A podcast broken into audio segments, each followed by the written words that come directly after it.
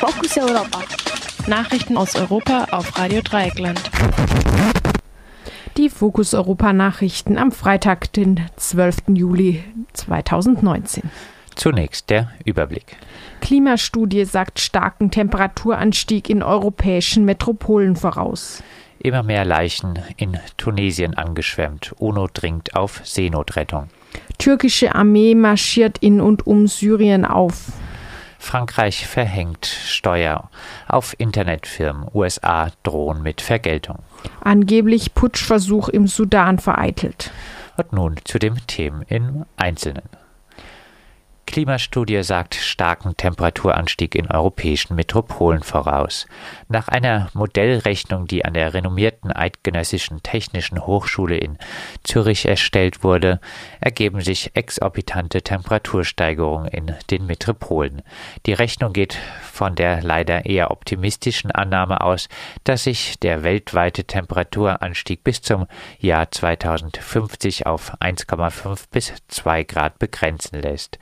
Unter diesen Voraussetzungen würden die Höchsttemperaturen im Juli in Berlin um 6,1 Grad steigen, in Hamburg und Köln zwischen 5 und 6 Grad. Noch schlimmer betroffen wären Madrid mit plus 6,4 Grad sowie Wien mit 7,6 Grad und Budapest mit einer Erwärmung von 7,8 Grad. Immer mehr Leichen in Tunesien angeschwemmt. UNO dringt auf Seenotrettung. Die tunesische Küstenwache hat weitere 38 Leichen gefunden. Damit steigt die Zahl der Todesopfer nach dem Untergang eines einzigen Bootes mit Flüchtlingen auf mindestens 58. Das Boot war vermutlich mit 86 Menschen an Bord vor einer Woche von Libyen aus aufgebrochen und in der Nähe von Tunesien gesunken. Nur drei Menschen wurden gerettet. Am Donnerstagabend forderten der UN-Hochkommissar für Flüchtlinge Filippo Grandi und der Direktor der Internationalen Organisation für Migration Antonio Vittorino in einer gemeinsamen Erklärung in Genf die europäischen Staaten dazu auf, die eingestellten staatlichen Such- und Rettungsaktionen im Mittelmeer wieder aufzunehmen. Rückführungen durch die libysche Küstenwache müssten wegen dort, des dort herrschenden Bürgerkrieges gestoppt werden. Nach Angaben der UNO halten sich derzeit in Libyen 50.000 registrierte Flüchtlinge und insgesamt 800.000 Migrantinnen auf. Türkische Armee marschiert in und um Syrien auf. Die türkische Armee massiert ihre Streitkräfte an der Grenze gegenüber den von kurdischen Kräften kontrollierten Gebieten im Nordosten Syriens. Truppenkonzentrationen mit Panzern und Haubitzen werden von zwei Orten entlang der syrisch-türkischen Grenze gegenüber dem Rojava genannten Gebiet gemeldet. Kurdische Quellen beschuldigten außerdem pro-türkische Milizen innerhalb Syriens Zwischenfälle zu provozieren, um einen Grund für eine größere militärische Aktion zu schaffen. Unabhängig davon verstärkt die Türkei seit Tagen auch ihre Militärposten innerhalb des Rebellengebiets von Idlib in Syrien. Auch Panzer wurden nach Syrien verlegt, nachdem türkische Posten einige Male von Assad-treuen Truppen mit Artillerie beschossen worden waren. Frankreich verhängt Steuer auf Internetfirmen, USA drohen mit Vergeltung. Nach der Nationalversammlung hat gestern auch der französische Senat einer Steuer auf Internetfirmen zugestimmt, die keinen Sitz in Frankreich haben, aber an Verkäufen in Frankreich verdienen. Die Steuer beträgt drei Prozent und wird erst ab einer bestimmten Größe der Firma und ihres Verkaufsvolumens in Frankreich erhoben. Die Steuer gilt rückwirkend ab dem 1. Januar 2019. Bisher zahlen die Firmen nur in Ländern, in denen sie einen Firmensitz haben, Steuern. Also siedeln sie sich in, Steu in Ländern an, die wenig Steuern verlangen.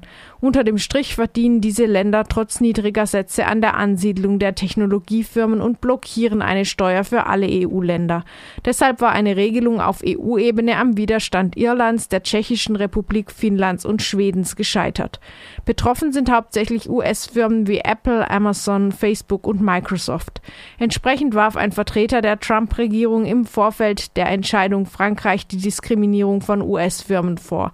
Die USA wollen dazu eine Untersuchung durchführen und eventuell Strafmaßnahmen gegen Frankreich verhängen angeblich Putschversuch im Sudan vereitelt. Die Hintergründe eines angeblich vereitelten Putschversuches im Sudan waren auch am Freitagmorgen noch unklar.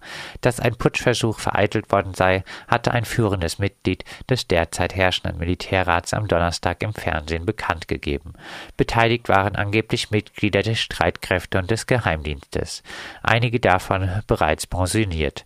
Zwölf Offiziere und vier Soldaten sollen sich in Haft befinden.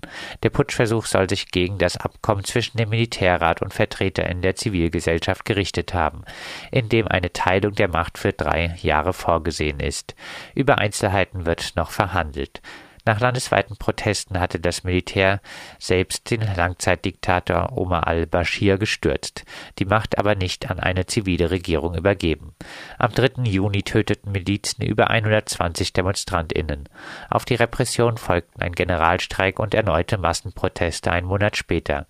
Darauf schloss das Militär das besagte Abkommen. Am Dienstag wurde als Zeichen der Normalisierung das seit langem vom Militär ausgeschaltete Internet wieder angestellt. Die Nachricht über den angeblichen Putschversuch bleibt aber obskur, da keine Namen genannt wurden und nicht klar ist, was hinter den Kulissen eventuell gespielt wird.